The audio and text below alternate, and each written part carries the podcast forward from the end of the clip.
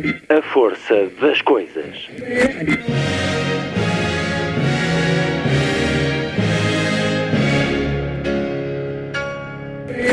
Welcome to the 109th last night of the proms.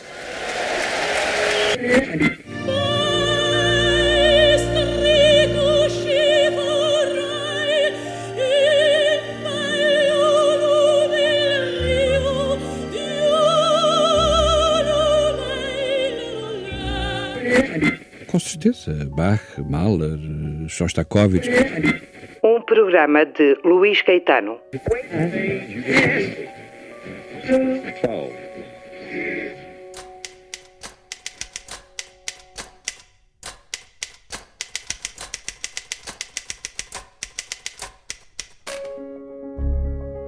Boa tarde. A emissão de hoje, integralmente feita na Feira do Livro de Lisboa, um evento muito bem sucedido, com mais de 350 mil pessoas, 350 mil visitantes a percorrerem os corredores criados no Parque Eduardo VII. Estas são as boas multidões, as que saúdam os livros, o conhecimento, o convívio são. Há as outras, porque também vivemos em tempos de turbas ululantes, essa desprezível forma humana em que os cobardes se sentem fortes, e é justamente da ação de um grupo de gente cobarde e repugnante que nasceu o novo romance de Miguel Sousa Tavares. Tem por título Último Olhar e acaba de sair pela Porta Editora em março de 2020. Um conjunto de idosos com Covid-19 transferidos de um lar para uma instituição onde ficariam isolados foram atacados por habitantes dessa povoação de destino foram atacadas as várias ambulâncias com pedras e bombas artesanais, tentando impedir que eles ficassem instalados na povoação de La Línea de la Concepción, na província de Cádiz. É a partir daqui que nasce este romance com o homem, lobo do homem, que no livro surge também porque a personagem principal, o espanhol Pablo, conhece igualmente a Guerra Civil de Espanha na adolescência e depois os campos de concentração nazis um livro onde também se fala de Luís Sepúlveda e na conversa com Miguel de Sousa Tavares ficamos a saber que foi Sofia de Melbrenner quem recomendou ao filho O Velho que Lia Romances de Amor, um livro exuberante de vida. Uma conversa onde ouviremos o jornalista e escritor afirmar-se um homem sem medo da solidão, deslumbrado com a beleza das coisas. Miguel Sousa Tavares, em entrevista, já a seguir. Depois a conversa é com Violante Saramago Matos. A propósito de dois livros publicados nos últimos meses, Escritas da Pandemia, com caneta e pincel. Um diário de olhares e formas a sentir o mundo, contemplando o mar, numa ilha, durante a pandemia ou a natureza à volta, memórias e interrogações sobre os caminhos do que é humano prosa e poesia, na linguagem escrita e na do desenho.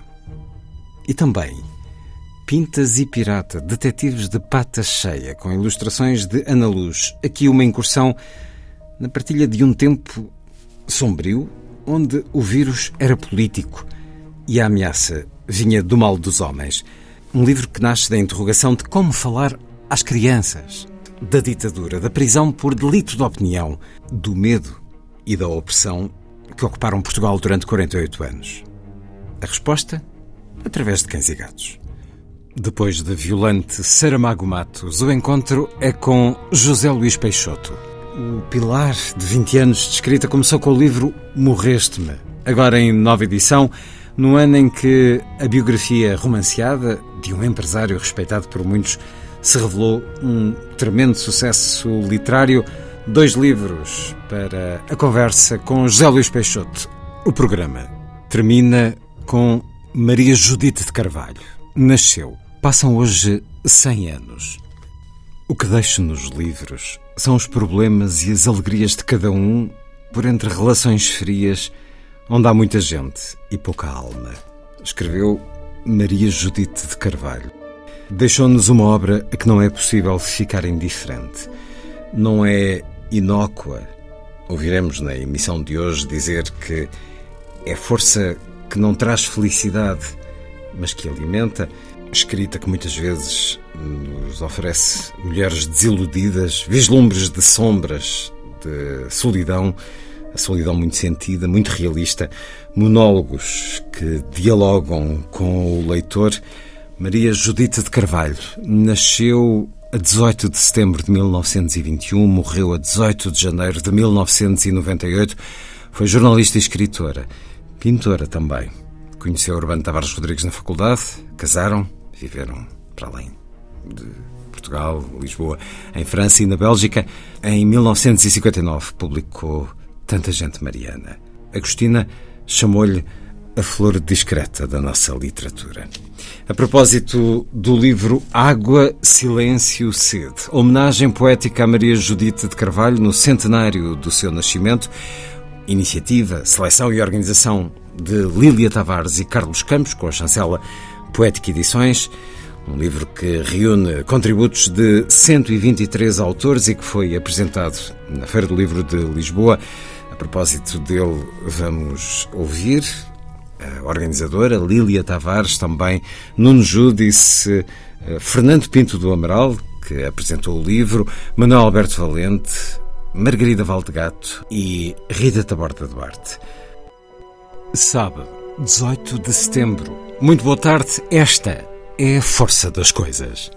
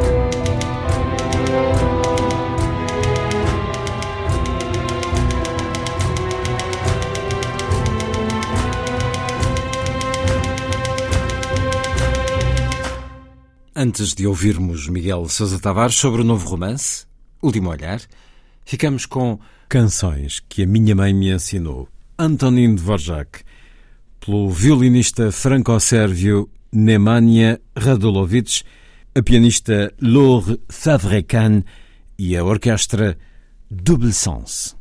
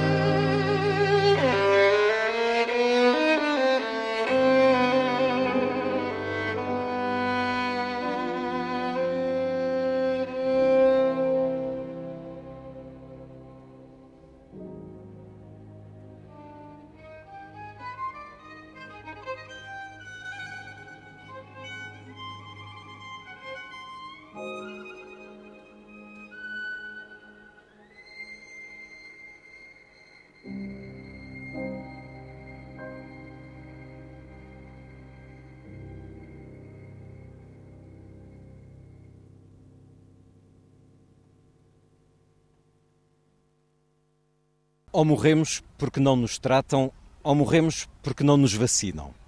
Somos lixo para eles. Merda, coisa nenhuma. Só não nos fuzilam ou nos põem nas câmaras de gás como os nazis porque têm vergonha.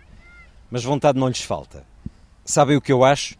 Devíamos embebedar-nos todos, fazer uma grande festa de despedida, pegar fogo a esta merda e suicidar-nos todos a seguir. Mas esse não era o seu estado de espírito habitual. Pablo era por natureza um homem calmo e ponderado, consciente de que a morte lhe havia passado várias tangentes na sua longa vida e agradecido por ainda estar vivo e ainda capaz de tirar proveito do que ela tinha para lhe dar. Se já não tudo como antes, pelo menos os sinais evidentes de que estava vivo e a vida estava ali. O canto dos pássaros, a sobrevivência das plantas depois das geadas de inverno, o som da água correndo no ribeiro da Quinta, as noites de luar e as sombras que desenhavam no chão do olival, os risos das raparigas que via passar, o cheiro a marzia a consistência da espuma das ondas do mar quando mergulhava nelas em cada primeiro dia de cada novo verão. Obviamente, a velhice, o espelho, as dores súbitas nas pernas ou na coluna, o terror das palpitações noturnas, tudo isso era uma tragédia. Mas a partir de certa altura, uma tragédia inelutável. Mais valia aproveitar cada dia do que sofrer dia a dia. E felizmente, agradecia isso a si mesmo, vezes sem conta, nunca tivera medo da solidão ou do facto de estar sozinho, o que talvez não fosse exatamente o mesmo.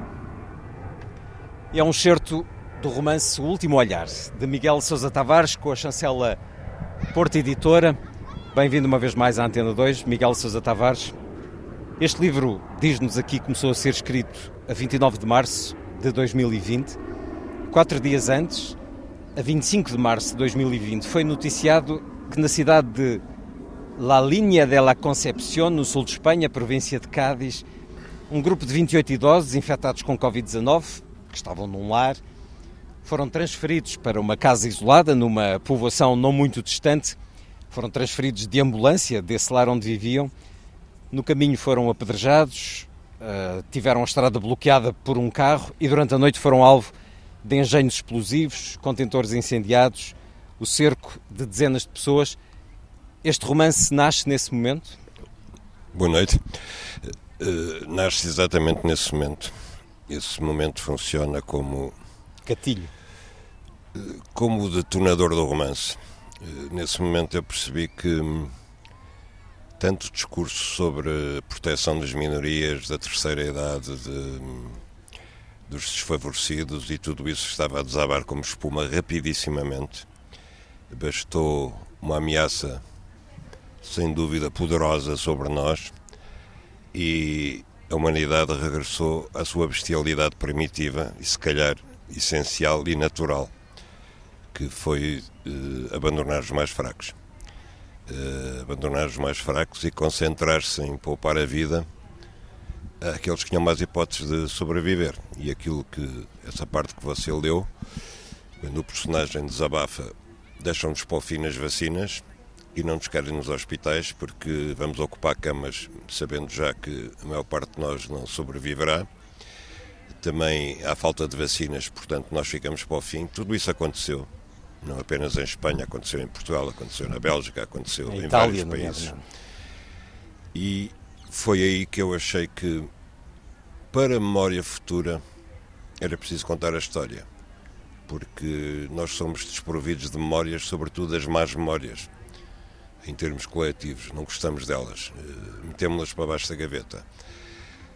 Agora, eu acho que só, só esses velhos sabem o que é que passaram, o que é que viveram, o que é que sentiram. Eh, várias vezes ao longo da pandemia eu tive a ocasião de falar nisso este romance é um ponto de chegada sobre isso. Não é, não é uma reflexão que me tenha aparecido só para escrever o romance. Houve velhos que foram afastados dos filhos, dos netos, da família durante mais de um ano. Ao fim de um ano houve aquelas imagens terríveis que as famílias puderam ir vê-los do lado fora dos lares, que já foi uma grande concessão e foi-lhes dito que não, havia prazo para voltarem fisicamente a poder estar com os seus. E, e Isso foi uma coisa que eu achei verdadeiramente impressionante e que eu acho que deve ficar como uma lição e uma matéria de reflexão para o futuro. Este não é um livro sobre velhice, nem sobre a pandemia, este é um livro sobre a sociedade que somos e, no fundo, sobre a natureza humana. E o livro não tem apenas canalhas, também tem heróis, também tem pessoas que na adversidade sabem portar bem, se portaram bem e somos assim. Não precisávamos de muitas coordenadas porque estamos a viver ainda este tempo. Começamos a achar, nesta conversa que estamos, por exemplo, aqui a ter na Feira do Livro de Lisboa, que os tempos que aí vêm vão começar a amenizar tudo. É quase factual que assim será, na esperança de que não haja retrocessos, como aconteceu há, há um ano, onde esta feira também foi bastante vivida e preenchida pelas pessoas. Não precisávamos de mais coordenadas, porque estamos ainda neste tempo, mas, nomeadamente, as citações que nos convocam a epígrafe neste livro dão-nos algumas pistas do que ele nos eh, tem para dizer. Por exemplo, esta do José Tolentino Mendonça, que os velhos tenham tornado uma abandonada periferia, diz muito da crise interior que mina o nosso tempo. Ora, este vírus global de uma doença respiratória acabou por se tornar então um revelar de um, um vírus, vírus moral, moral que que nos faz lembrar, e não é à toa que este é um romance que recua no tempo a rasgões dos mais horríveis da história da humanidade, nomeadamente a Guerra Civil de Espanha e o Holocausto Nazi. Faz-nos lembrar o poema do pastor Martin Niemöller, aquele de que quando vieram buscar os socialistas eu não fiz nada, não protestei, quando vieram buscar os sindicalistas, os judeus, depois quando vieram buscar a mim já não havia ninguém. A ideia de que podemos sair melhores desta pandemia é uma ideia em que acredita ou aquilo que já demonstramos durante a pandemia não abona nada em nosso favor? eu não sei responder a essa pergunta, francamente. Se for responder por aquilo que eu vi, eu diria que saímos pior. Que revelamos um lado que muitos de nós não sabiam existir e muitos de nós sabiam existir, mas não queriam acreditar que ele pudesse vir à superfície com esta facilidade. Agora, também há sempre quem vá contra a corrente. Há sempre quem, quem,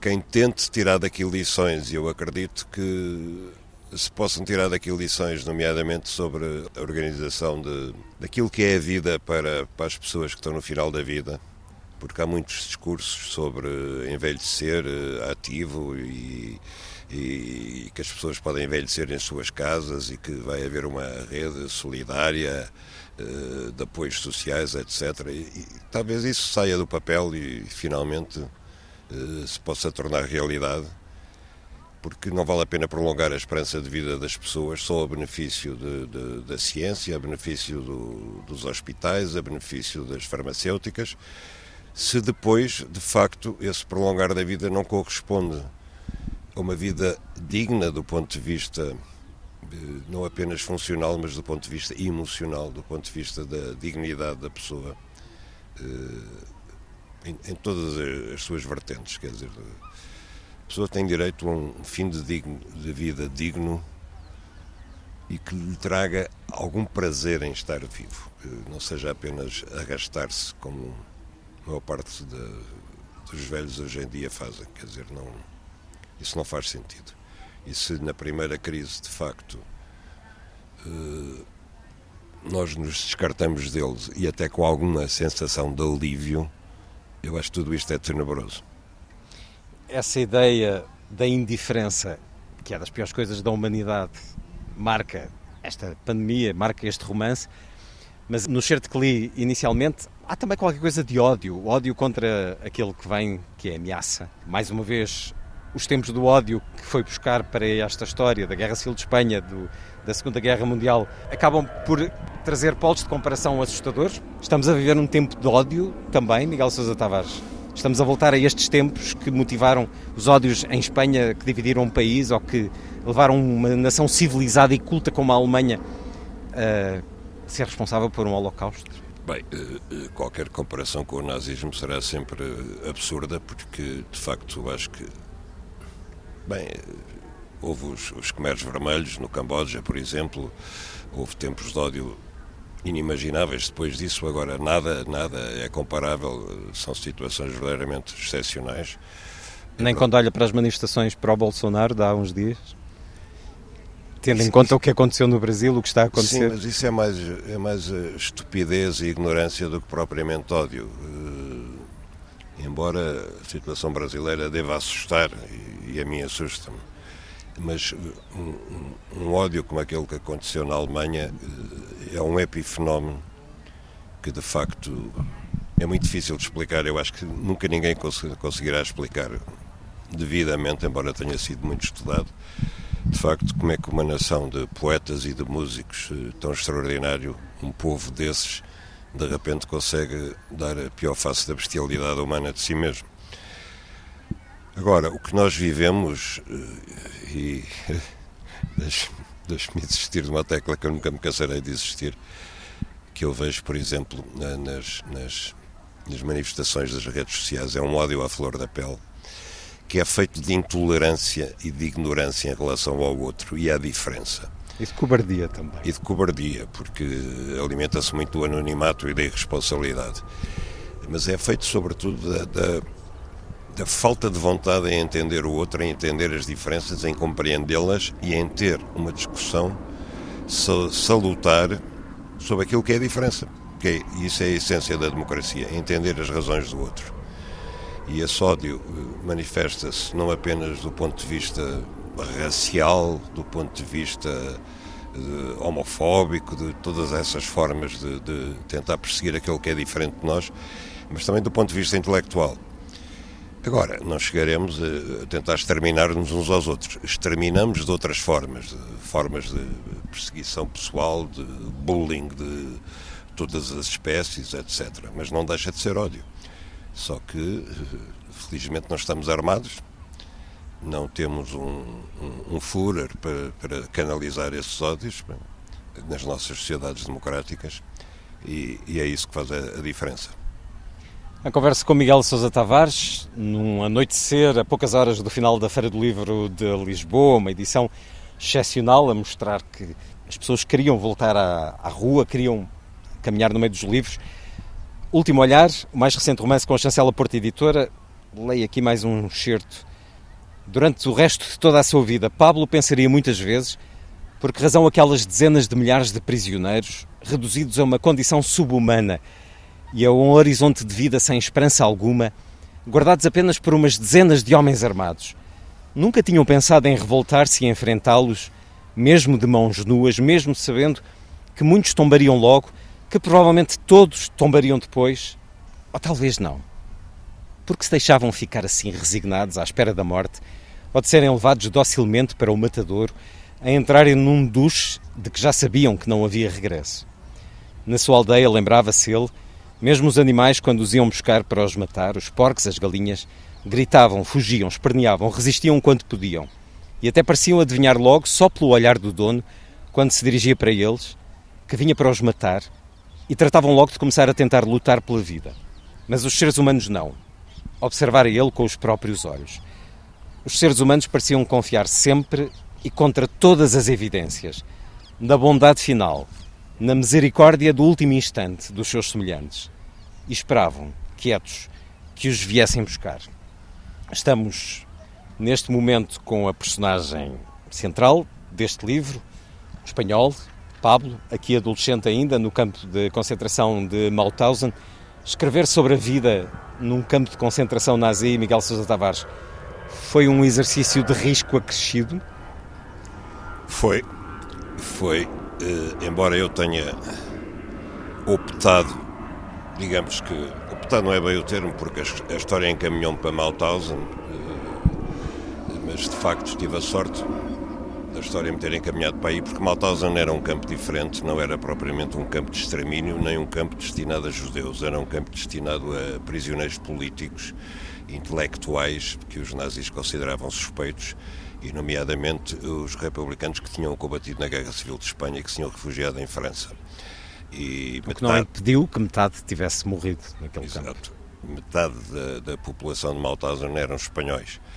E, e, portanto, não foi um campo de horrores, era um campo de trabalho forçado. Morreram uh, 200 mil em Mauthausen, salvo erro, metade dos que passaram por lá, mas morreram de trabalhos forçados. Muito poucos morreram nas câmaras de gás e ainda há uma discussão sobre se havia ou não câmaras de gás em Mauthausen.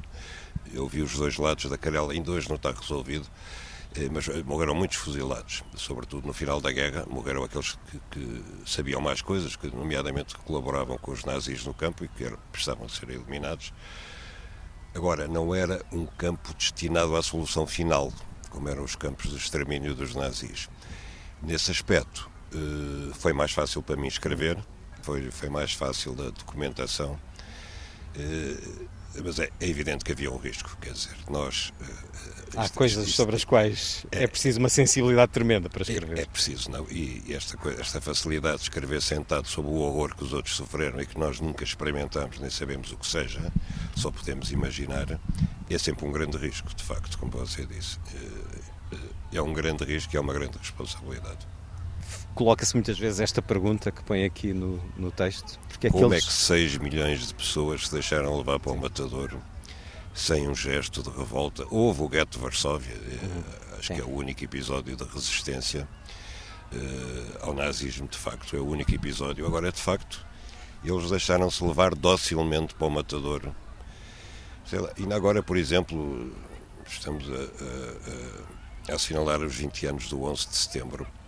E há aquele episódio do avião do voo 93 sobre a Pensilvânia, em que os passageiros revoltam-se contra os terroristas, morrem todos, mas pelo menos revoltam-se. Poderiam ter tido sorte, poderiam ter tido sorte, ter conseguido eliminar os terroristas, não conseguiram, mas morreram lutando e evitaram muito mais mortes em terra. Eventualmente o avião iria contra a Casa Branca ou teria outro alvo qualquer e de facto foram heróis, não é? Nesse sentido. Estão nos antípodas daqueles que apedrejaram este comboio de velhos em Espanha e muitos é mais, e aqueles que puseram, pincharam paredes contra os médicos que viviam nos prédios para não irem para ali quando saíam do, do seu trabalho. É verdade. Mais um certo. Inês consultou o telemóvel. Havia uma notificação de uma notícia importante, nas Astúrias, precisamente no Hospital Central em Rijon. E após um mês internado a lutar contra a Covid, tinha morrido o escritor chileno Luís Sepúlveda, que ali vivia há anos e que havia contraído a doença durante um festival literário na Pova de Varzim, em Portugal. Um perfeito dia terrível, pensou. Conhecer a Luís Pulva, um exuberante amante da vida, tal qual como Paolo. E tinha morrido no mesmo dia que Paolo, da mesma doença, da mesma febre de viver. Os deuses, pensou ela, castigam quem ama demasiadamente a sua obra. Só podia ser essa a explicação para estas mortes sem sentido. De outro modo, sem essa grandeza, os seus sobreviventes enlouqueceriam quis homenagear o Luís Sepúlveda neste quis, romance. Quis. Este encontro que aqui está foi um encontro consigo? Estive com o Luís talvez 15 dias antes da, da, da Pova do Verzinho, onde ele adoeceu. Uh, em Portugal tive, ou em Itália? Estive aqui, estive a jantar com ele aqui em Lisboa 15 dias antes, já não vi há um tempo. Acho que ele não, não deveria estar doente, porque continuava igual a si mesmo, continuava exuberante em relação à vida ele estava exuberante nas correntes descritas, pois. naquilo que disse. Eh, e eu quis de facto homenageá-lo. O Luís foi, o Luís Pula foi dos primeiros mortos do Covid, não é? E foi muito impressionante.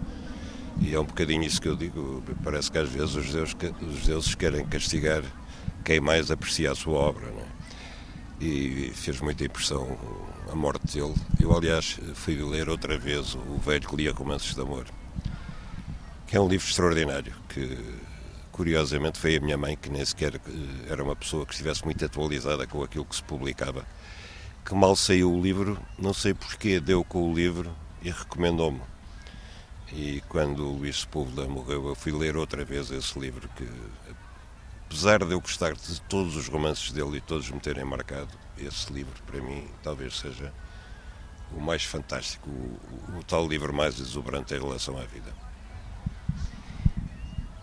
No certo inicial, esta frase nunca tivera medo da solidão ou do facto de estar sozinho. Este homem, este seu personagem, este velho que acompanhamos ao longo da vida, que se deslumbra com a terra, uh, com, com a natureza, com o mar também, com aquilo que observa, que encara o envelhecimento de modo tranquilo. Também é assim consigo, Miguel Sousa Tavares? É bastante. Os personagens uh, arroubam-nos sempre alguma coisa, ou nós damos sempre alguma coisa deles de nós a eles. Eh, é bastante, eu sou muito, muito, muito agradecido àquilo que são os sinais evidentes da, Eu poderia dizer da, da, presença divina nas coisas, mas eu não sou crente. Uh, portanto, eu direi da presença de qualquer coisa de grandioso nos sinais da vida que nós encontramos na terra, no crescimento das plantas, na, no mar, no som do mar, no cheiro das coisas. E eu tiro partido muito disso. E esse é o meu envelhecimento tranquilo. É, de facto, estar atento aos sinais das coisas, estar atento à beleza das coisas, à força que as coisas têm. E nesse sentido, de facto, eu nunca estou sozinho. Eu nunca tenho medo da solidão, porque porque estou bem com as coisas que para mim são essenciais, o silêncio, o espaço, a beleza das coisas e sei que tiro partido disso tudo, de uma maneira ou de outra, nem que seja só contemplando, olhando, observando e escutando. Miguel Sousa Tavares, uma conversa na Feira do Livro de Lisboa acaba daqui a três horas, mas o Miguel esteve quatro horas a assinar os seus livros, este último olhar e outros. Equador tem uma nova edição uh, também. Tem muitas memórias também como leitor desta feira? Eu, eu, eu, como leitor, é engraçado, de facto. Eu nunca pensei como leitor que um dia estaria aqui como autor a dar ah, autógrafos. Há quatro horas. É verdade. Nunca passaria aqui tanto tempo sentado e tão pouco tempo em pé a andar para cima e para baixo. Agora, deixe-me dizer uma coisa. Foi muito bom, é muito bom estar a reencontrar os leitores. Isto é como os jogadores de futebol que agora reencontram o público nos estádios. Ano passado foi assim meia coisa ainda e, ainda havia muitas precauções e tudo. Agora, de facto, você disse, eu acho que com razão. Eu estou espantado, eu acho que, que há uma alegria dos leitores de estarem de regresso aos livros. E isso, para quem escreve, é fantástico. Porque eu cheguei a temer que, que os livros estivessem mortos mesmo. Cheguei a temer isso. E, e, e há alguns sinais que são preocupantes. Sabe que o Canadá está a destruir livros considerados politicamente incorretos entre eles estão, está o Tintin no Congo. Entre eles estão os livros do Lucky Luck com cigarro na boca. Isto é o Fahrenheit 451 do Truffaut. Bibliotecas públicas estarem a destruir livros porque são politicamente incorretos é, de facto, o Fahrenheit 451. Quando o Estado pretende educar os leitores, uh, isto é uma coisa perigosa. Mas os leitores, felizmente, a avaliar por esta feira, têm uma capacidade de resiliência que eu saúdo e agradeço. Miguel Sousa Tavares, novo livro, Último Olhar. Muito obrigado por esta conversa na Antena 2. Obrigado, eu.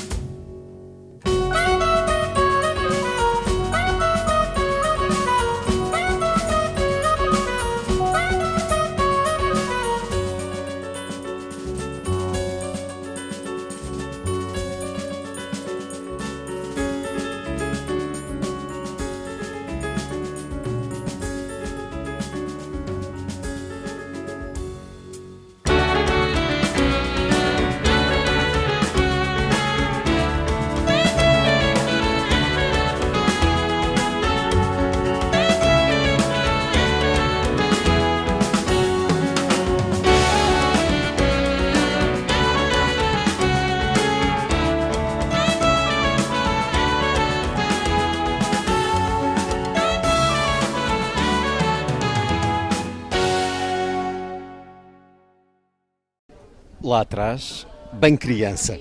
O meu rio era o Almonda. Morando em Lisboa na maior parte do ano, havia, claro, o Tejo. Mas apesar de perto, o Tejo era o rio longe, o rio onde não se andava de barco, onde não se tomava banho, o rio que não tinha cheiro de entre os cheiros, tantos e tantos da grande cidade. O Almonda não.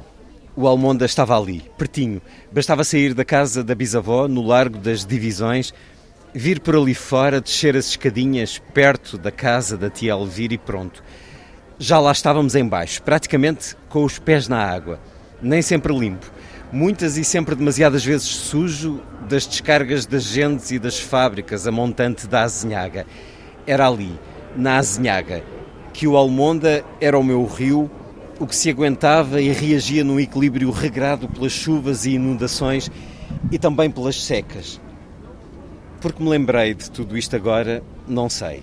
Estou dentro de casa, a olhar para o mar. A varanda está proibida que o vento de sudoeste, vindo de uma tempestade que passou por aqui perto, leva tudo à frente e agita o mar. Ondas e vagas tornam no bravio.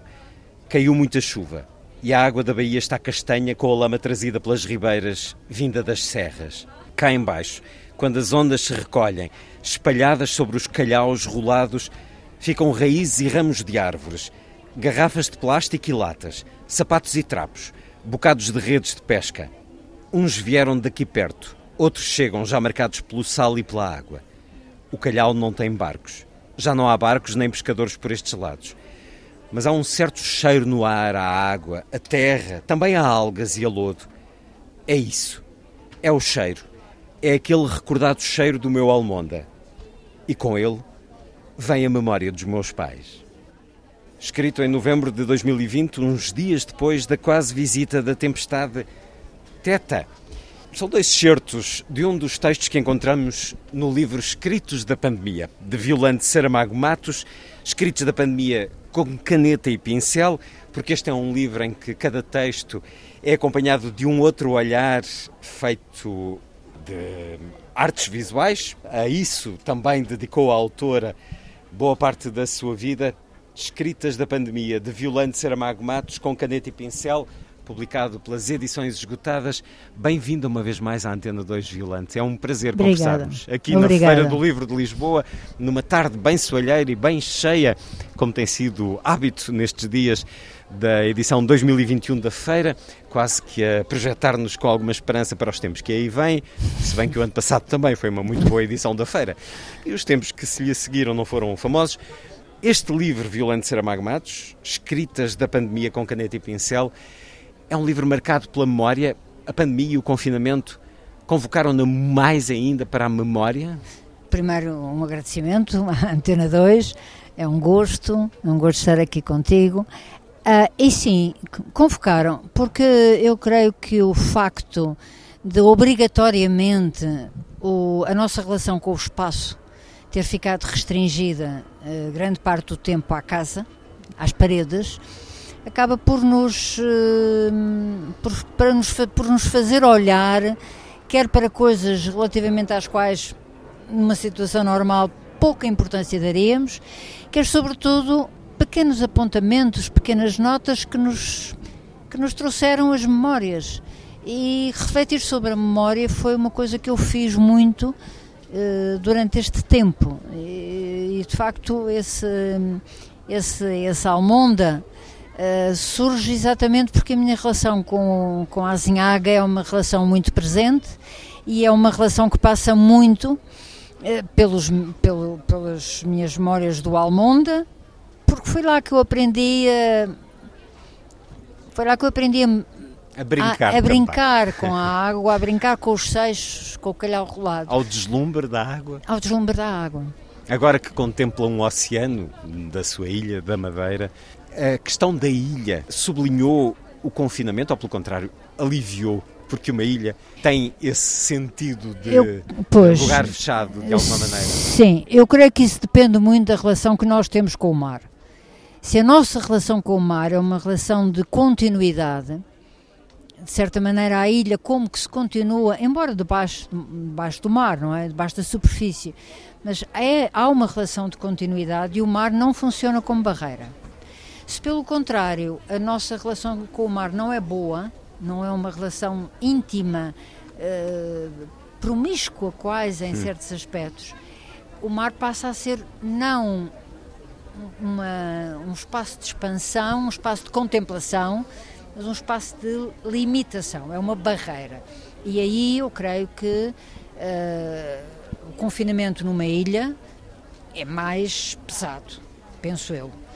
Eu tenho uma, por razões várias, e a principal delas é que sempre vivi muito perto do mar, eu tenho uma boa relação com o mar, eu sinto-me bem ao pé do mar. Prefiro o mar à serra. E, portanto, uh, aquilo que e tenho a sorte de ter uma varanda sobre o mar. E, portanto, aquilo que aconteceu muito nesta pandemia é que me sentei na varanda. Sentei-me na varanda e fui olhando para o mar e as memórias foram. Olhando e criando? Olhando e foi criando. um tempo de estímulo eh, foi, à criação, foi. porque a própria memória o convoca, o convida foi, também. É verdade. Tanto na um pintura, tempo. na arte. E a pintura vem por necessidade, pela primeira hum. vez.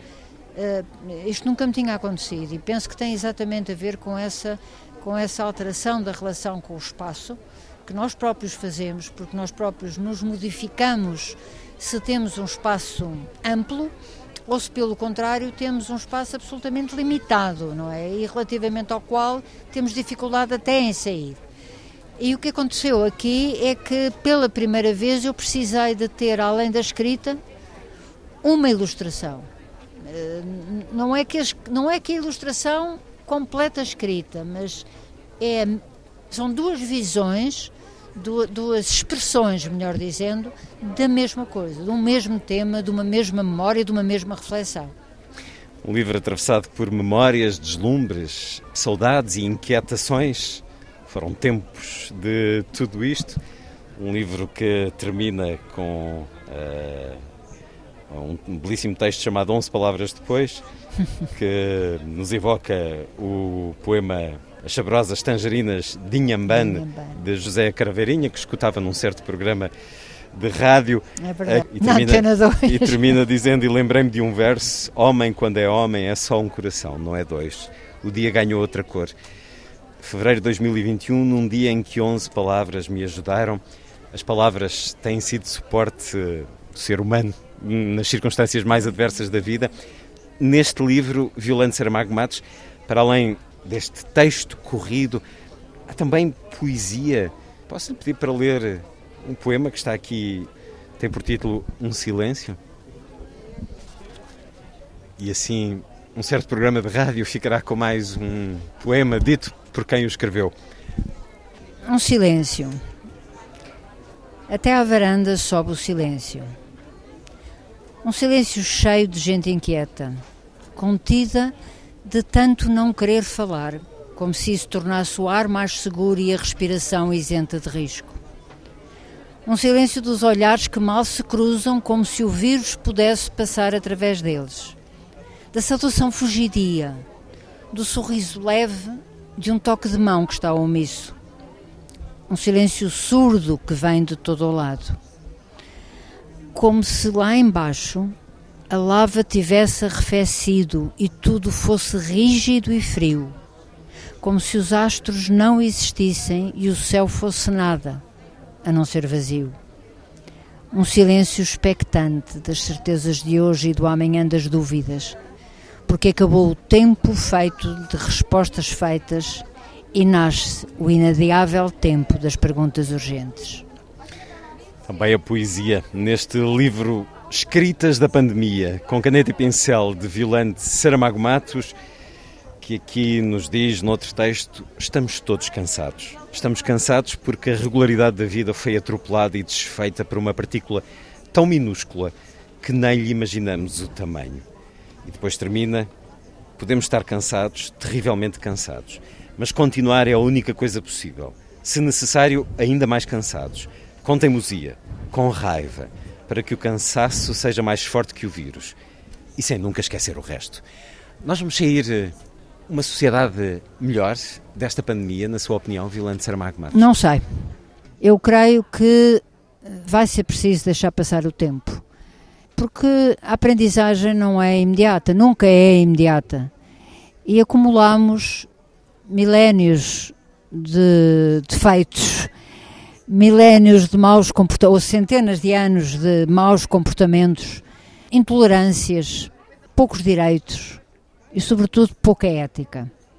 O homem assumiu um papel como se todo o resto, que não a espécie humana, existisse para o servir.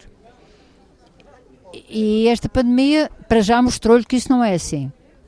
Para já, quando muito, nós servimos o vírus, porque o vírus usa-nos de uma forma espantosa para se replicar.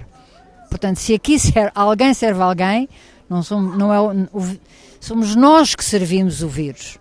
Portanto, devemos aprender isso e devemos significar e devemos aprender com isto, do meu ponto de vista, que efetivamente nós não somos a espécie importante do planeta, nós somos mais uma espécie do planeta relativamente à qual só temos um papel a fazer, que é de nos considerarmos parte integrante de um todo, de um todo que passa pelo globo terrestre, que passa pelos oceanos, pela terra, pelas florestas, pelas espécies animais, vegetais, microbiológicas, macrobiológicas, enfim, uma infinidade.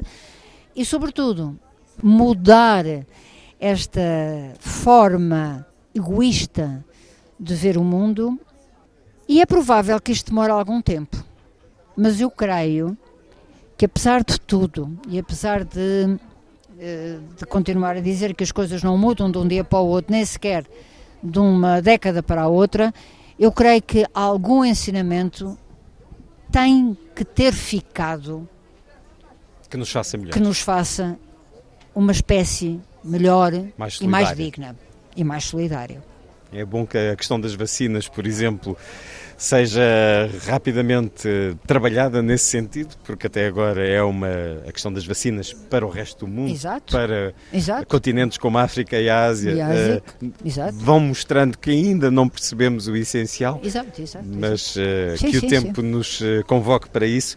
Violante Saramago Matos, que durante este tempo de pandemia publicou também outro livro, Pintas e Pirata, Detetives de Pata Cheia, com a ilustração de Ana Luz, a sua vertente para os mais novos, eh, a sua vertente animália, uh, olhando uh, para dentro de casa, para os seus animais e convertendo-os muitas vezes em personagens de histórias detetivescas.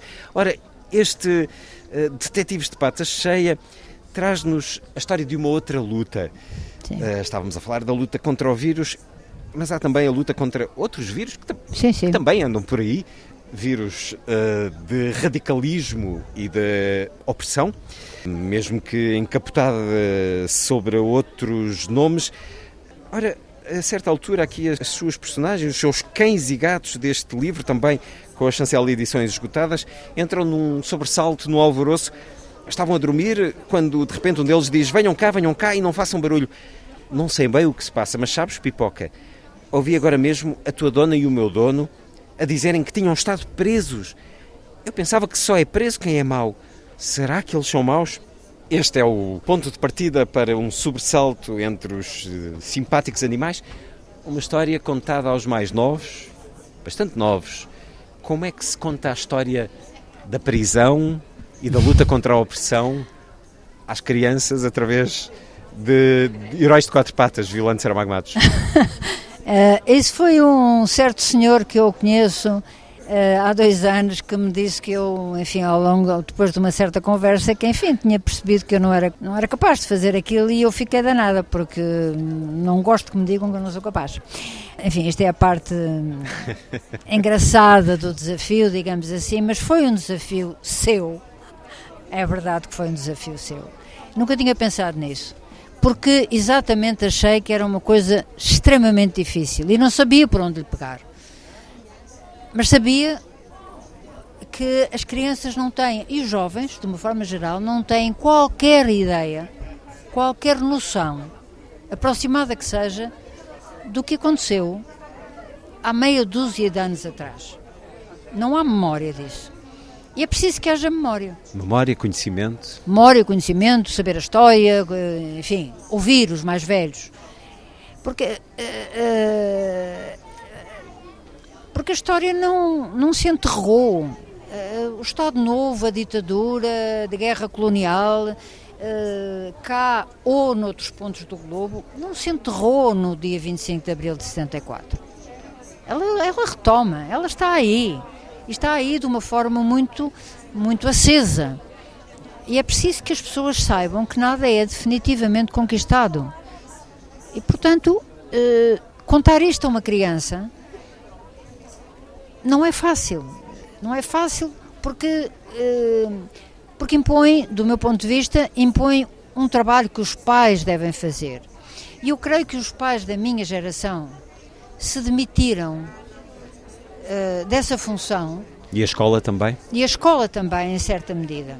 Embora eu acho que isto compete fundamentalmente aos pais, à escola compete uma educação cívica e histórica, mas aos pais compete, ou deveria competir, um processo de ensinamento dos filhos em que a realidade não fosse dourada. E o que acontece, penso eu, ou o que aconteceu, penso eu, é que a minha geração quis apagar aquilo que tinha sofrido. Não quis que os filhos uh, passassem pelo mesmo. Uma ideia de proteção que pode Uma não ser a melhor. Uma proteção que não é, do meu ponto de vista, a melhor, porque eles ignoram o que se passou. E é por isso que eu não gosto de ouvir hoje um jovem dizer que nós somos muito traumatizados, nós somos muito infelizes. Não são. Eles são traumatizados, podem ser infelizes, mas uh, não há comparação. Não há comparação. É preciso Esta que eles saibam que as coisas podem ser ainda piores. Ainda piores. É? E, portanto, o desafio aqui passou a encontrar a forma. E como acontece sempre que eu escrevo para crianças, a forma passou por animais. Porque tem também a ver com esta relação de pessoas com animais, que a mim, como bióloga, me é particularmente cara e está sempre presente. Portanto, apareceram esses quatro, esses quatro, esses quatro animais que decidiram uh, tentar perceber o que é que se tinha passado com os donos e que, afinal, a prisão ou a prisão podem ir ter pessoas que não sejam más, uh, só que lutem por ideais, por democracia, uh, em situações de ditadura. Uma leitura que se deseja fértil entre pais e filhos, nas mãos eh, das crianças que peguem no livro, nas conversas que certamente a autora terá em escolas deste país, principalmente quando as coisas acalmarem ainda um mais. mais. Uma conversa com Violante Saramago Matos a propósito de dois livros editados eh, durante a pandemia. Este Pintas e Pirata, Detetives de Pata Cheia, com a ilustração de Ana Luz, e as escritas da pandemia com caneta e pincel, livro muito marcado pela memória e pelo sentir deste tempo pandémico. Um, com as ilustrações, um, pinturas, também fotografia, também com a chancela Edições Esgotadas, uma conversa na Feira do Livro de Lisboa. Como é que se sente este ambiente? Sei que esteve também no Festival uh, Literário em Freixo, Espada à Cinta. São bons ambientes. Uh, Sente-se a voltar um pouco um ao pouco, normal? Um pouco sente-se a, sente a vida a tentar recomeçar em padrões que ainda não são os padrões a que estávamos, de certa maneira, habituados, mas apesar de tudo há. Eu acho que há um grau de confiança superior, muito provavelmente em resultado exatamente dos mecanismos de farmacologia e de... e de prevenção e de tratamento e de vacinação que, estarão em, que estão em cima da mesa e que vão ajudando aos poucos a que tudo isto se transforme de, de, enfim, da situação catastrófica em que vivemos para uma situação que possa ser mais controlada e que nos permita ter uma vida mais sadia, mais integrada e muito mais sustentada. Violante Saramago Matos, muito obrigado por ter estado na Antena Muito obrigada 2. eu.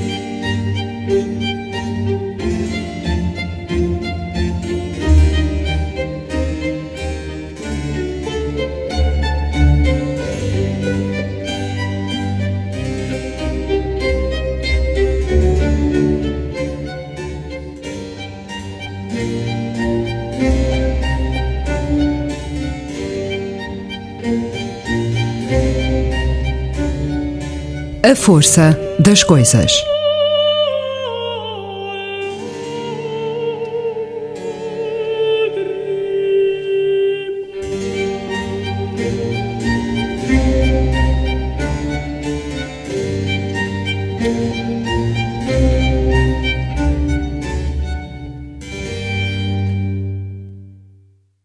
Antes da conversa com Violante Saramago Matos, Vilas Morenas, a música de António Pinho Vargas.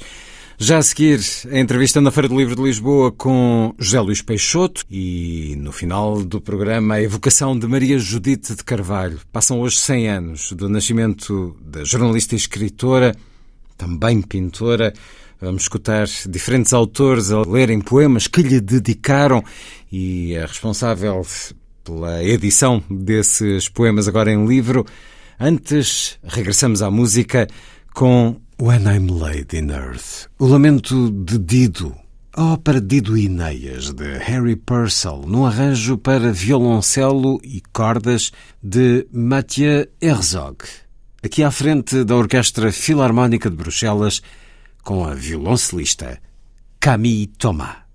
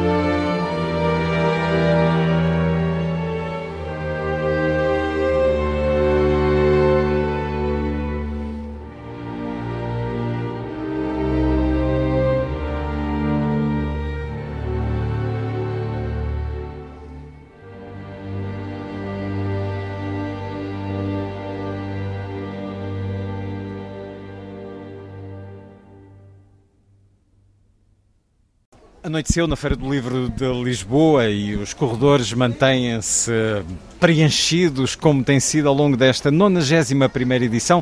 Daqui a pouco começa a hora H, num dos últimos dias em que comprar livros a metade do preço, saídos há um ano e meio, será uma das últimas oportunidades na edição deste ano?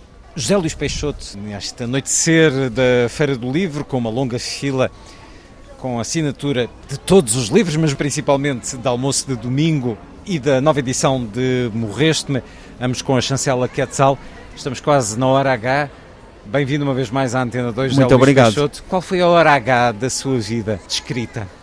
Eu acho que eh, é muito curioso estar aqui agora com esta nova edição do livro Morreste-me, porque provavelmente essa terá sido a hora H de, de- daquilo que tem sido a minha escrita. Foi Eh, uma edição de autor no ano 2000, 500 exemplares.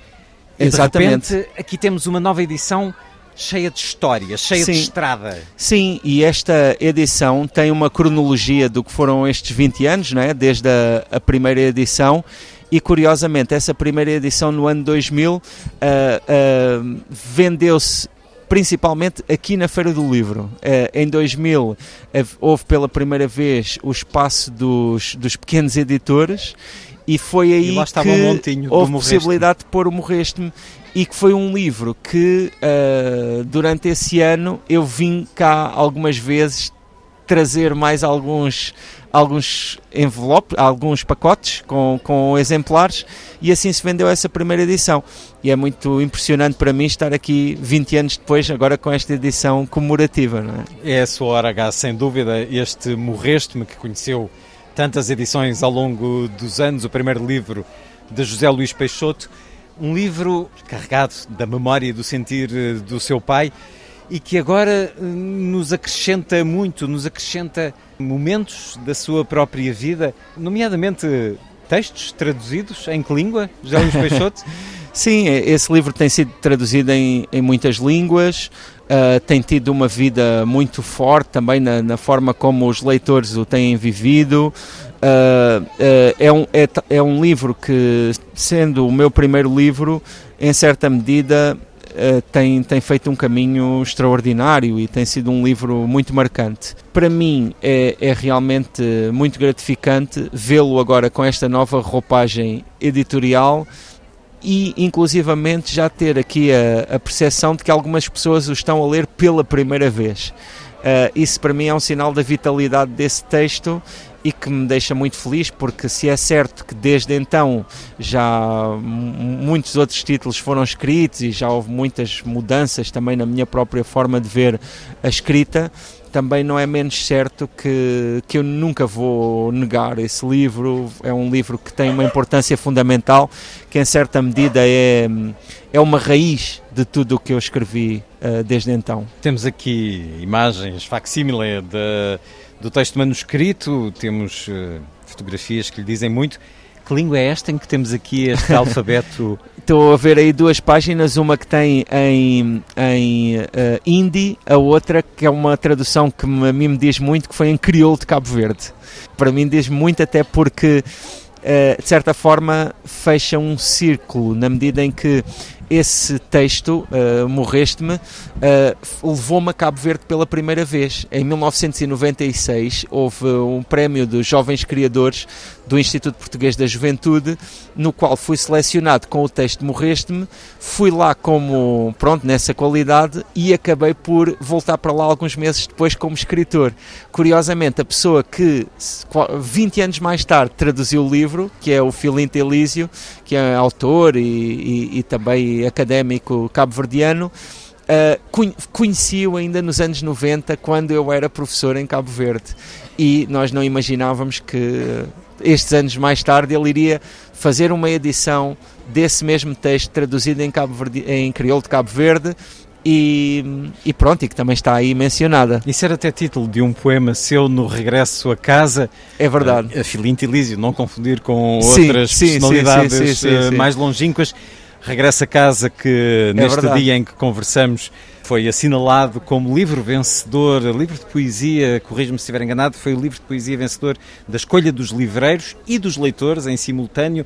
Houve uma pequena cerimónia, uma pequena eh, circunstância pública aqui em que foi eh, assinalado esse prémio, que é um prémio que o José Luís Peixoto está cheio de prémios, mas todos terão a sua particularidade. Este, Sem dúvida. O facto de ser de livreiros, que são os Sim, agentes sim, do sim. livro, na proximidade maior ao público e dos próprios leitores, julgo que é uma confluência feliz, que lhe terá tocado. E também tratando-se de um livro que, que foi um livro de poesia que surgiu num momento muito sensível que foi este, este tempo de pandemia e ao mesmo tempo tendo em consideração que eu não publicava um livro de poesia há 12 anos e, e, no entanto eu nunca quis abandonar a poesia eh, e portanto voltar à poesia e ter este reconhecimento acaba por me dar também essa alegria porque, porque eu espero ainda escrever muitos livros de poesia no futuro. Foi um livro sobre o qual conversámos o ano passado, sim, já está a fazer um ano, a pandemia ainda não acabou, mas aos poucos uh, a esperança vai voltando, Sim. um pouco de normalidade vai voltando.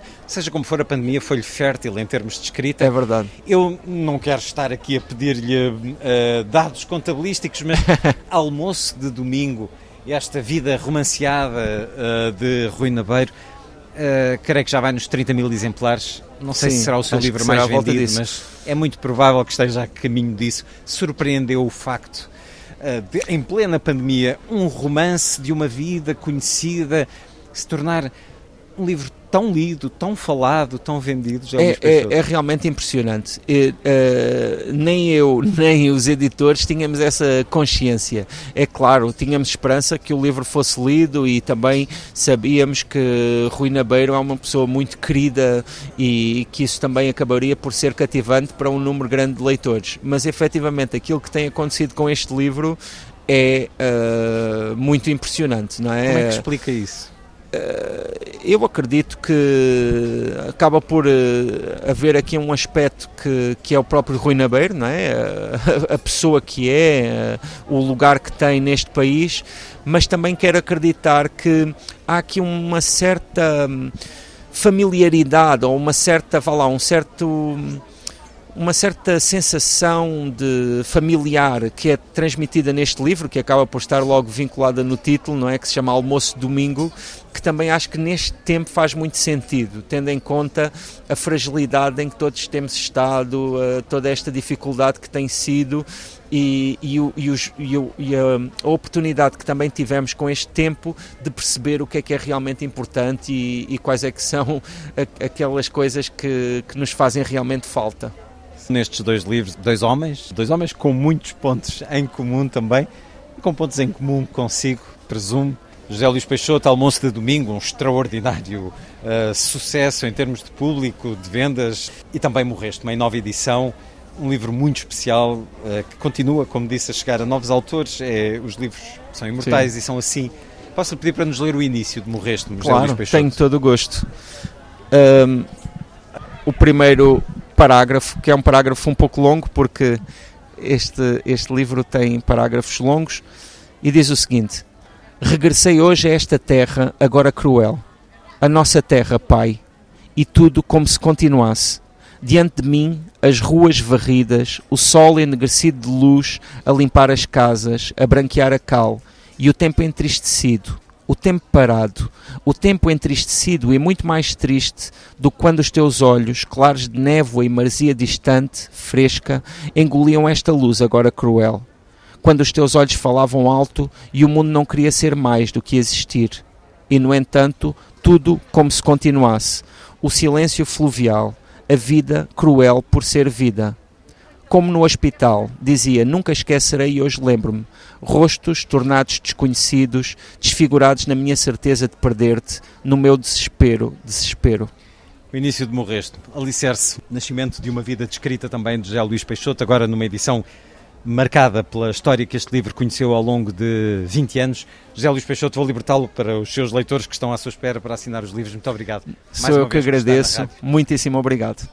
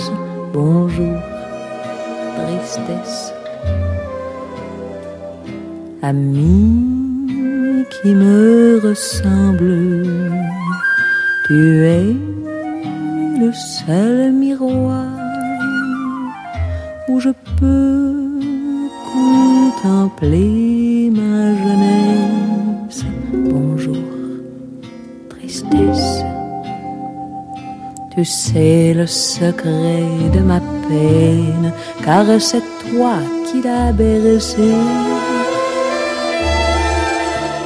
Et s'il faut que je me souvienne, tu viens poser ta main sur la mienne.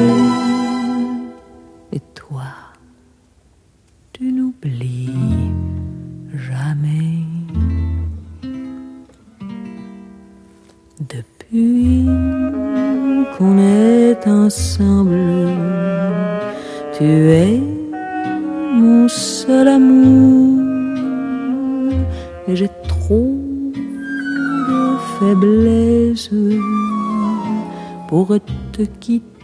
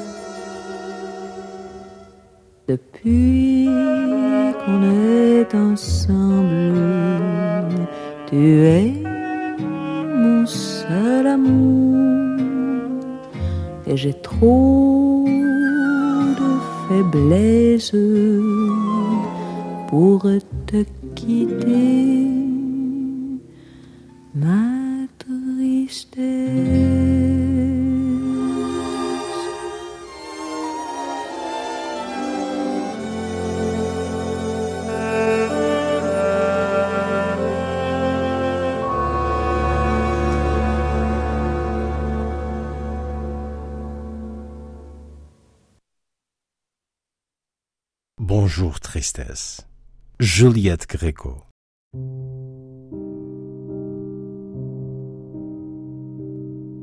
Desço a rua, entro no metropolitano, estendo à menina muda as moedas necessárias. Aceito o retângulozinho que ela me oferece em troca. Deixo a escada.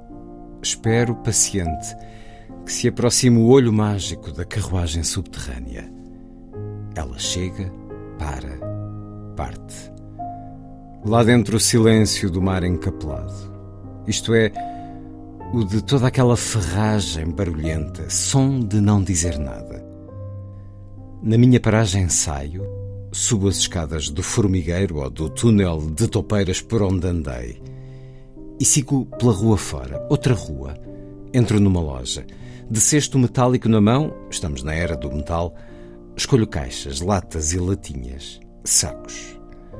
Tudo aquilo é bonito, bem arranjado, atraente, higiênico e impessoal.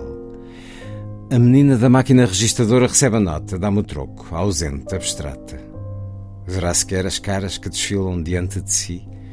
Apetece-me dizer qualquer coisa que o troco não está certo, por exemplo, que me deu dinheiro a mais, ou a menos. Mas não digo nada.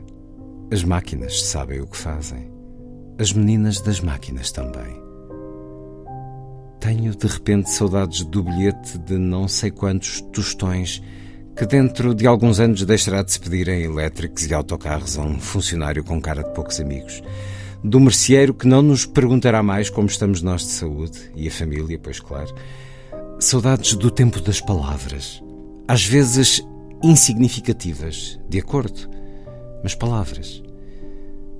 Volto a casa com as minhas compras, higiênicas, atraentes e silenciosas. Sinto-me no futuro. Não gosto. História sem palavras. Maria Judite de Carvalho.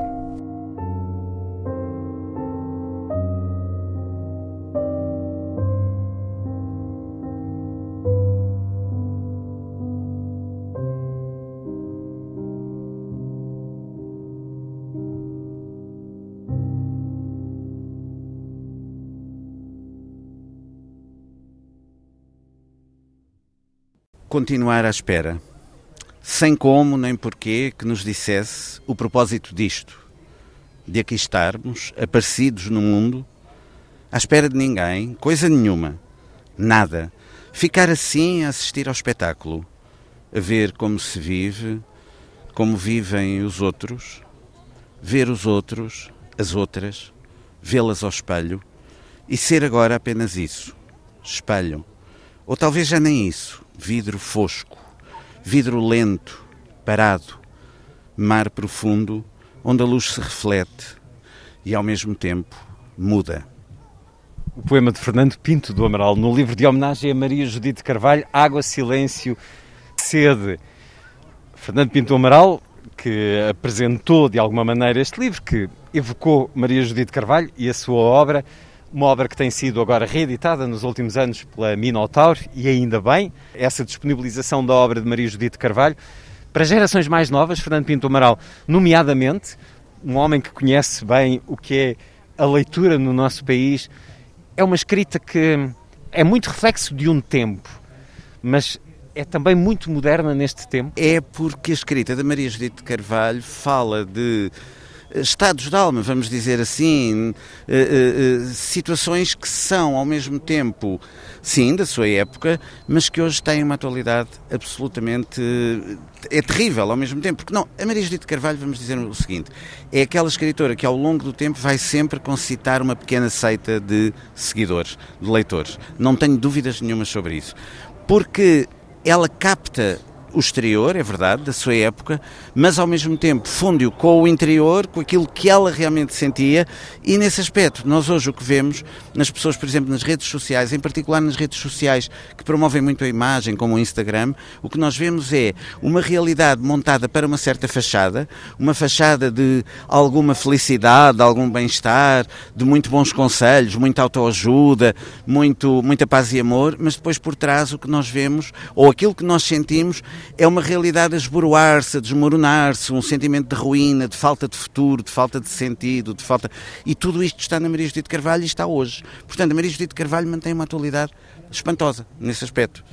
Algum livro em particular que uh, tenha tocado? Eu gostei muito de uns contos que já saíram nos anos 90, Seta Despedida, depois há aqueles uh, mais clássicos da Maria Judite Carvalho, como a Tanta Gente Mariana, mas há um, um, um, que eu recomendo particularmente que é Os Idólatras, que é passado em 2060, é uma espécie de antecipação científica que a Maria Judite Carvalho faz, porque ela gostava de, de coisas também do Ray Bradbury e assim, tem esse lado, é Os Idólatras. Fernando Pinto do Amaral, um dos 123 autores no livro Água, Silêncio, Sede, a homenagem poética a Maria Judite de Carvalho, no centenário do seu nascimento, livro publicado pela Poética Edições, Centenário de Maria Judite de Carvalho. Neste sábado, escutemos agora Fernando Pinto Amaral na apresentação do livro. Uma aliança entre dois aspectos que muitas vezes não estão uh, uh, articulados no mesmo escritor. E isso é raro e isso a Maria Judite tem que é, é, é, é, belíssimo como ela faz isso. Que é uh, essa aliança, dizia eu, entre o interior e o exterior, porque são personagens em que nós sentimos, pressentimos, e temos sinais disso, que têm uma interioridade uh, rica, interessante, estimulante, tem ali qualquer coisa que está oculto, que está escondido, que nós, que nós pretendemos descobrir, mas ao mesmo tempo isso não fecha, não as fecha totalmente ao exterior. Não são personalidades, não são personagens que estejam encerradas de tal maneira no seu labirinto ou na sua masmorra. Falou-se aqui há pouco nas leituras de prisão, a ideia do prisioneiro, da prisioneira, do que nós vivemos agora recentemente, temos essa noção por causa dos confinamentos. Portanto, essa vida confinada, nós temos por um lado essa vida interior, mas temos uma enorme atenção às subtilezas e aos pormenores de tudo aquilo a que nós chamamos exterior. E esse exterior pontuado por uma realidade cotidiana, baça, cinzenta, repetitiva, monótona, tudo aquilo que queiram encontrar neste campo semântico de qualquer coisa que é um que tem a ver com o cotidiano, mas que tem a ver com um, um, um, exterior que se infiltra nas pessoas e que as torna ao mesmo tempo, de certa maneira, também pequeninas, mesquinhas, pequenas, são, e de vez em quando com um rasgo, com uma, com uma alma capaz de virar as coisas todas do avesso. Mas num cotidiano que, em geral, é muito. Uh, é, e que tem a ver com a época, mas não só com a época, que eu acho que hoje em dia continua, de certa maneira. Isso é outra, outra questão e eu isso deixaria para o final, que é a atualidade da Maria Judite de Carvalho hoje, nesta época, em 2021. Precisamente 100 anos depois, em que, não, em, em que nós temos essa percepção também. Mas só mesmo para terminar ainda anterior este ponto, esta dialética do exterior e do interior, numa da leitura, não, já não me lembro de quem foi, mas agora mesmo, alguém falava de caras paradas. Uh, e essas caras paradas, essas coisas paradas, eu vejo muito em certos, em certos escritos da Maria Judite de Carvalho essa espécie de paragem, das coisas, essa espécie de suspensão no tempo. A ideia de que as coisas se suspendem, que ficam ali a boiar, a pairar, como se não envoltas numa espécie de celofane, de qualquer coisa que, que, as, que as envolve, mas que lhes deixa uma sensação quase já de, de pré-morte. Não, não, não, não sei explicar isto melhor. É assim, a Maria Judite Carvalho tem uma escrita absolutamente fabulosa. Uh, para mim, é uma escritora que, eu, que me tem acompanhado muito que me tem acompanhado muito, por acaso, ao longo do tempo, sobretudo nestes últimos anos, mas é, é, é, precisamente uma escritora que não, não se pode dizer, ah, estamos felizes. Não é uma escritora que nos fala da felicidade de todo. É uma escritora que precisamente nos, às vezes nos angustia, nos, nos, eh, nos atormenta, nos põe diante de questões que são reais e que nós temos de enfrentar em certos momentos da vida. E, e nesse sentido, Uh, e que tem a ver também, agora só esta nota sobre personalidades e a questão do centenário, etc., também tem a ver com o temperamento, quando, quando a, a Agostina falava da flor discreta, tem a ver com o temperamento da Maria Judite de Carvalho. Por acaso agora tivemos um oásis, estamos aqui num relativo maior silêncio, mas eu penso que estar a celebrar a Maria Judite de Carvalho, mas num ambiente em que há todo este ambiente da Feira do Livro, é sempre um desafio, porque a escrita da Maria Judite Carvalho é aquela escrita para nós lermos a sós, em casa, nos nossos momentos de maior introspeção, naqueles momentos em que olhamos para o mundo, vamos à janela. Eu tenho muito esta ideia nos contos da Maria Judite, quando chego à minha janela e vejo os prédios e vejo assim a cidade toda. O que é que é o dia da manhã? Amanhã as pessoas vão se levantar à mesma hora, vão fazer as mesmas coisas, vão. O que é que é isto? É, é para este tipo de coisas que a, que a escrita da Maria Judite de Carvalho nos, nos, nos convoca, a mim convoca-me. E não é propriamente a coisa mais feliz do mundo, nesse sentido. É até uma escrita que muitas vezes tem a ver com o clima de angústia e de depressão em que as pessoas vivem. Essa atualidade da Maria Judite Carvalho. Porque eu penso que hoje, de facto, ler a Maria Judite Carvalho, para gerações mais novas, eh, pode ser uma maneira de se encontrarem com problemas de angústia, de solidão, de isolamento, de depressão, que as gerações mais novas enfrentam de uma maneira brutal. Brutal. Uh, e uh, o, o, clima em que vivemos, digamos, de projetar nas redes sociais, nos Instagrams, nessa, em todo tudo aquilo que é uma imagem que as pessoas pretendem dar de si próprias, vai ainda, do meu ponto de vista, aprofundar e agudizar mais a sua solidão e aquilo em que elas, no fundo, vão encontrar alguma. Não é preenchimento, porque isso nunca se preenche, mas enfim, alguma tentativa de colmatar, de, de preencher essa solidão, que é realmente através dos livros. E eu penso que aí a literatura tem um papel insubstituível. Eu lembro-me muito, para, quanto às leituras da Maria Judite Carvalho, de um poema de Jorge de Sena, que é aquele poema, agora não me lembrava do título, andei porque à procura no, no, no, Google e não encontrei, mas é um poema do Jorge de Sena em que ele fala de quem, qual é o leitor que o vai ler um dia. E depois eh, tem alguns destes versos assim, mais ou menos. Estou a citar completamente de memória, mas é daqueles poemas que andam comigo para o resto da vida. Que é só aquele que a sós, às escondidas de si próprio, me vai ler numa hora que é esse leitor que o poema do Jorge de Sena convoca, de alguma maneira.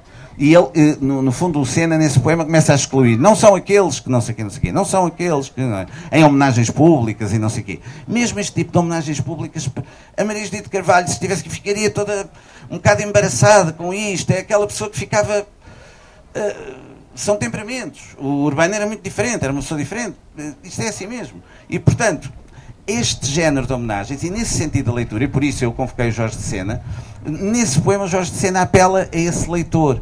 E de facto é esse leitor ou leitora, não faço distinção de sexos, por amor de Deus, aqui, que a, que a, que a Maria Judite Carvalho procura. E esse leitor, com isto termino, aproveitando uma leitura ali da Ana, de que gostei muito, quando diz moro numa nuvem, é, está nessa nuvem. E essa nuvem hoje em dia não é, é também, também nos ajuda a ser a tal nuvem eletrónica, nós sabermos que se calhar vamos lá e encontramos textos da Maria Judite de Carvalho, mas essa nuvem não está propriamente no ciberespaço, está sempre dentro de nós, de alguma maneira nós temos de a procurar dentro de nós, e é indo atrás dessa nuvem, que nós nunca sabemos muito bem onde está, que nós podemos, de certo modo, realmente entrar na Maria Judite Carvalho porque a Maria Judite Carvalho pede-nos para entrar, mas com isto vou mesmo terminar, uh, uh, é aquela pessoa que nos pede para entrar, mas que ao mesmo tempo nós sentimos que entrar ali também nos vai mudar. Ou seja, nós saímos de uma leitura da coisa mais breve. Pode ser um conto muito breve, podem ser cinco, seis páginas meia hora, uma hora de leitura, estar ali um bocadinho com a Maria Judite Carvalho e com aquele ambiente e nós mudamos. Nós, depois daquela leitura, ficamos diferentes. A mim sempre me aconteceu isso. E, portanto, é uma, é uma literatura que não é inócua, não é uma literatura de entretenimento, não é para passar um bom bocado. Uh, não é isso, não é mesmo isso. E, portanto, há toda um, uma espécie de folclore à volta da, da literatura, não é da literatura, mas dos livros hoje em dia, que está nos antípodas de Maria Judite Carvalho, para ser sincero.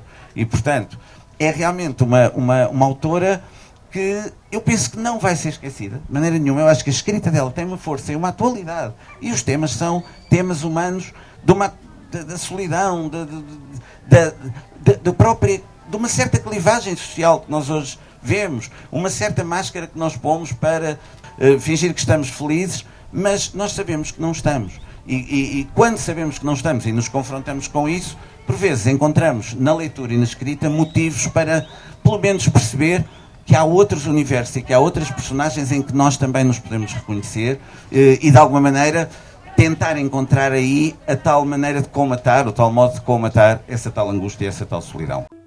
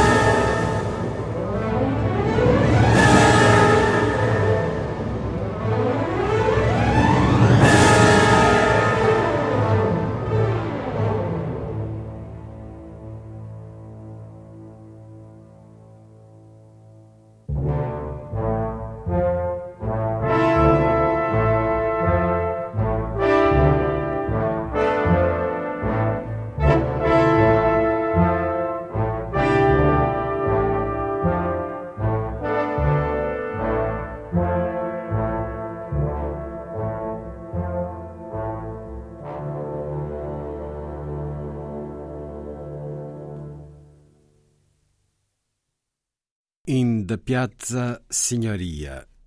Música do norte-americano Richard Robbins. Aqui à frente de um conjunto orquestral, banda sonora do filme Rome with a View, quarto com vista sobre a cidade, um filme de James Ivory, a partir do romance de E.M. Foster. Maria Judite Carvalho, proponho-lhe agora escutar os poemas escritos por Nuno Judice, Manuel Alberto Valente, Margarida Valdegato e Rita Taborda Duarte para o livro de homenagem Água, Silêncio, Sede. Soneto imperfeito para Maria Judite de Carvalho. Ah, este país de fato preto, engravatado, onde escreveste, acaso sem saber, a crónica terrível de um passado que hoje não podemos esquecer. Não havia barcos na paisagem e a flor na água parada não te dava o perfume inebriante do amor, sem o qual a vida não é nada. Assim escreveste, e hoje tento, como tu, navegar no vão intento de encontrar armários não vazios. Mas sei que aos sonhos leva-os o vento e que persiste em mim o teu lamento de não passarem barcos nestes rios. O poema de Manuel Alberto Valente, um dos 123 nesta homenagem a Maria Judite Carvalho. Em que mulher pensavas quando escreveste este poema, Manuel Alberto Valente? Eu nunca conheci pessoalmente, vi a Maria Judite Carvalho, uh, mas nunca a conheci pessoalmente. E portanto a mulher que eu pensava era a mulher, era sobretudo nos seus livros. Aquela não? que recebias através dos livros. Exatamente. Foi a mulher que eu li nos livros que ela escreveu. O poema dialoga, de certa maneira, com alguns dos seus títulos, das suas eh, preocupações principais no ato da escrita. Algum livro em particular que te tenha marcado? Nessa época, há muitos anos, o Tanta Gente Mariana, sem dúvida. Nuno Júdice, pedi-lhe, por favor, também a leitura do seu poema neste livro de homenagem a Maria Judite Carvalho. Um balanço provisório com uma epígrafe de Maria Judite, são estas as coisas importantes, gestos, palavras, tempo repetido. Procuramos nas linhas da mão o tempo que não se repete. Tentamos ouvir no eco de memória as palavras que nos fugiram. E o que nos faltou? Pouco mais do que tempo, uma palavra, um gesto.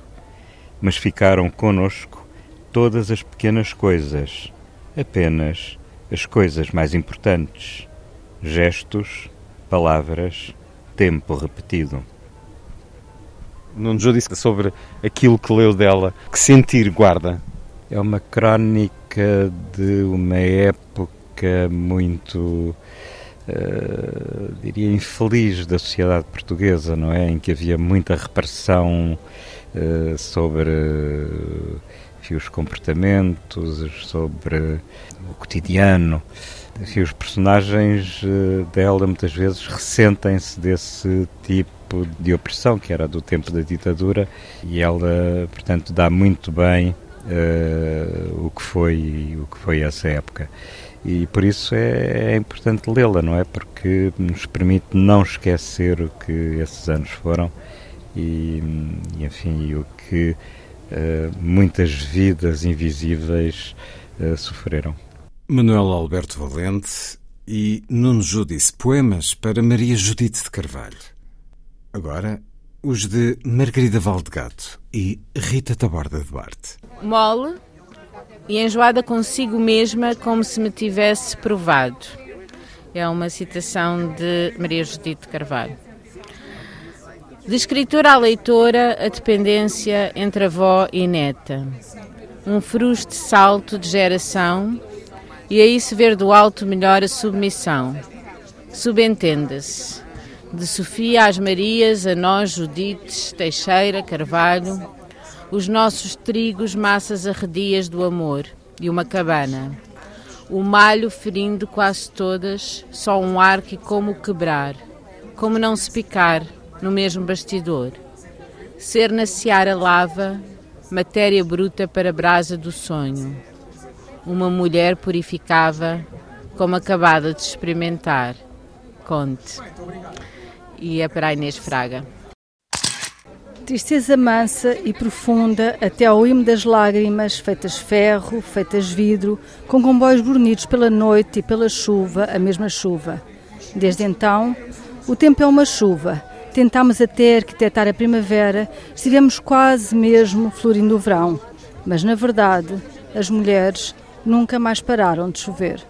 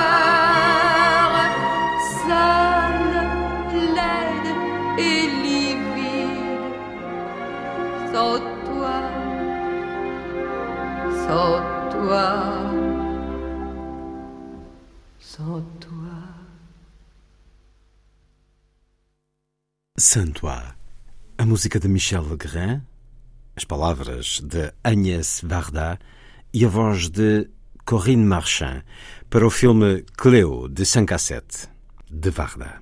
Lília Tavares, responsável, uma das responsáveis pela edição de Água, Silêncio, Sede, esta homenagem em livro a Maria Judite Carvalho, Poética Edições, eh, 123 autores, 123 poemas, a convidarem-nos a um encontro com a escritora que celebramos no seu centenário, Lília Tavares, entre outras coisas, poetisa, responsável pelo espaço na internet eh, que nos eh, eh, convida à leitura também de Sofia de Melbreiner Andressen. Fale-nos da razão para esta iniciativa, fale-nos da vontade de criar este livro que agora foi apresentado na Feira do Livro de Lisboa. Olá, Luís Caetano.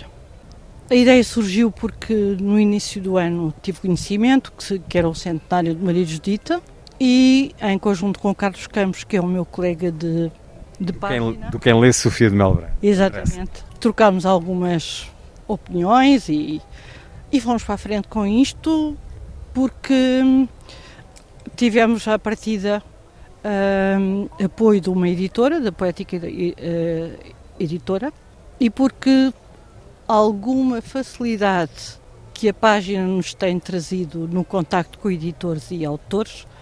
hum, Digamos que é um grande grupo que ama a poesia, que ama a literatura, porque, à partida, a pensar-se num livro com 123 autores poderia ser alguma tarefa árdua, mas eh, não terá sido bem assim. Como é que as pessoas reagiram à ideia de escrever com Maria Judite Carvalho em mente? em mente.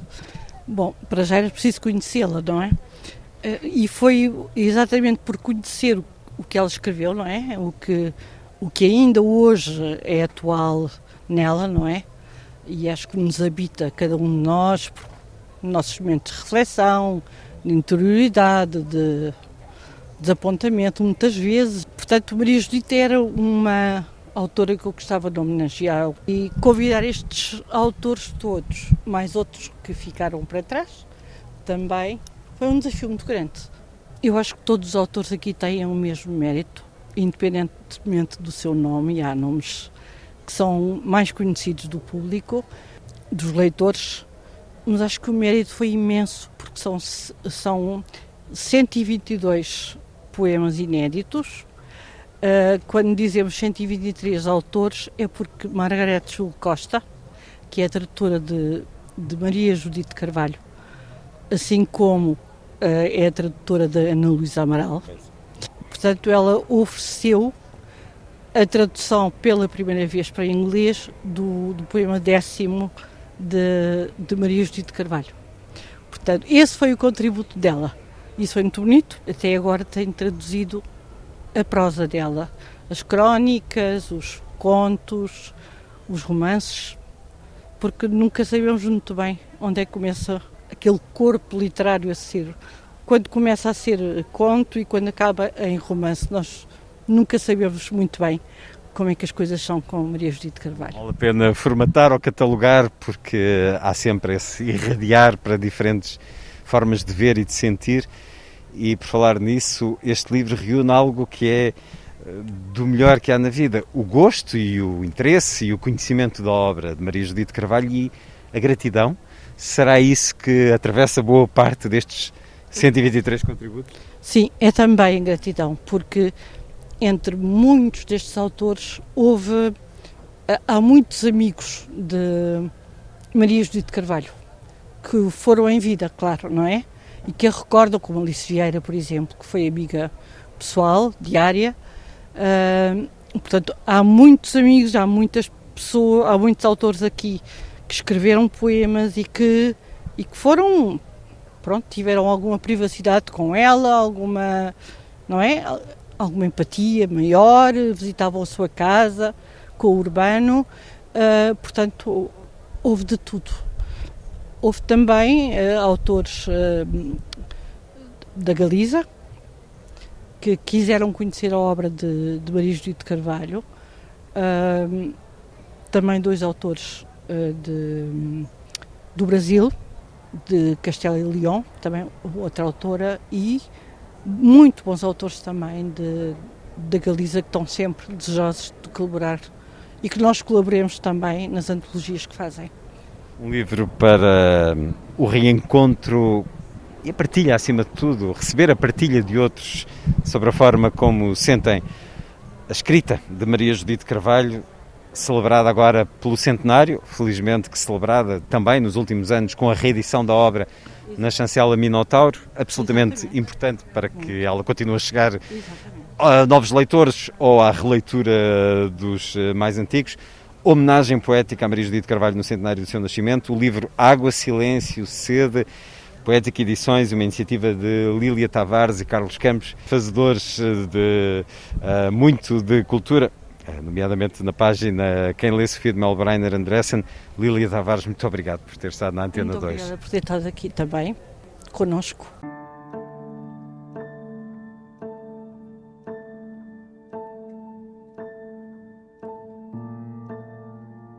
Que é feito da vossa televisão? Perguntaram àquele jovem pai cheio de projetos para o futuro mais que perfeito do filho.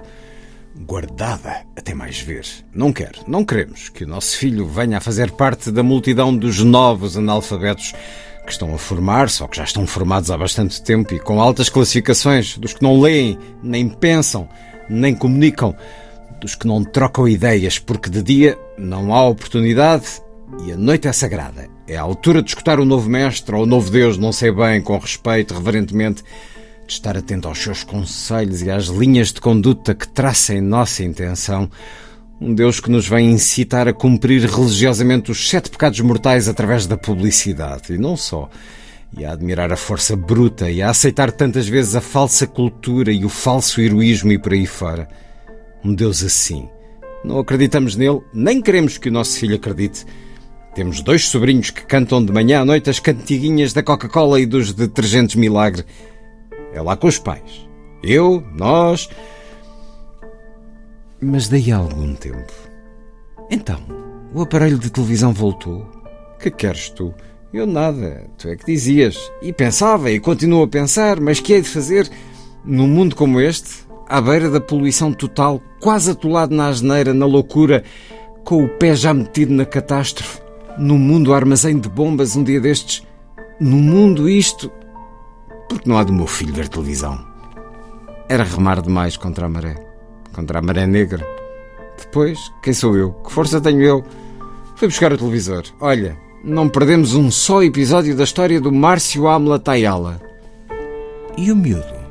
Vai olhando e ficando calado, o que é um bom princípio para um bom crente.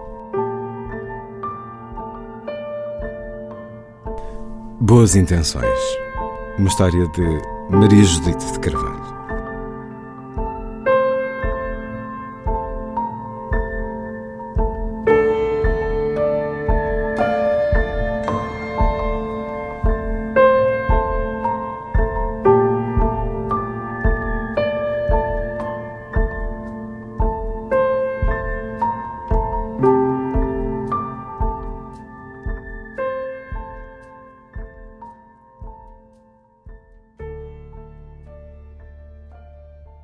Maria Judite de Carvalho, o centenário, neste sábado.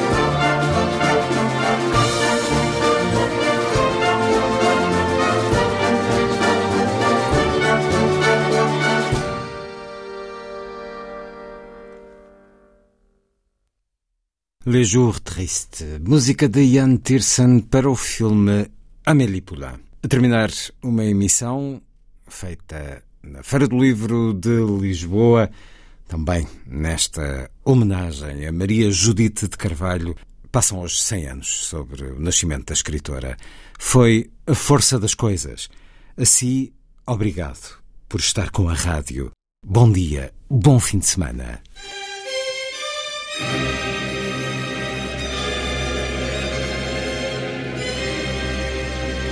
A força das coisas.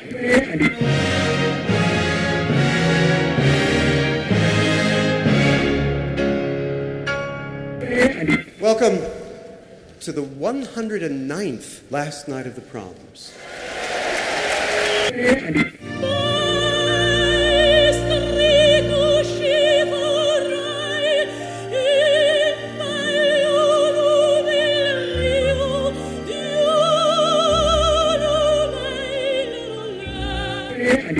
com certeza. Bach, Mahler, Shostakovich.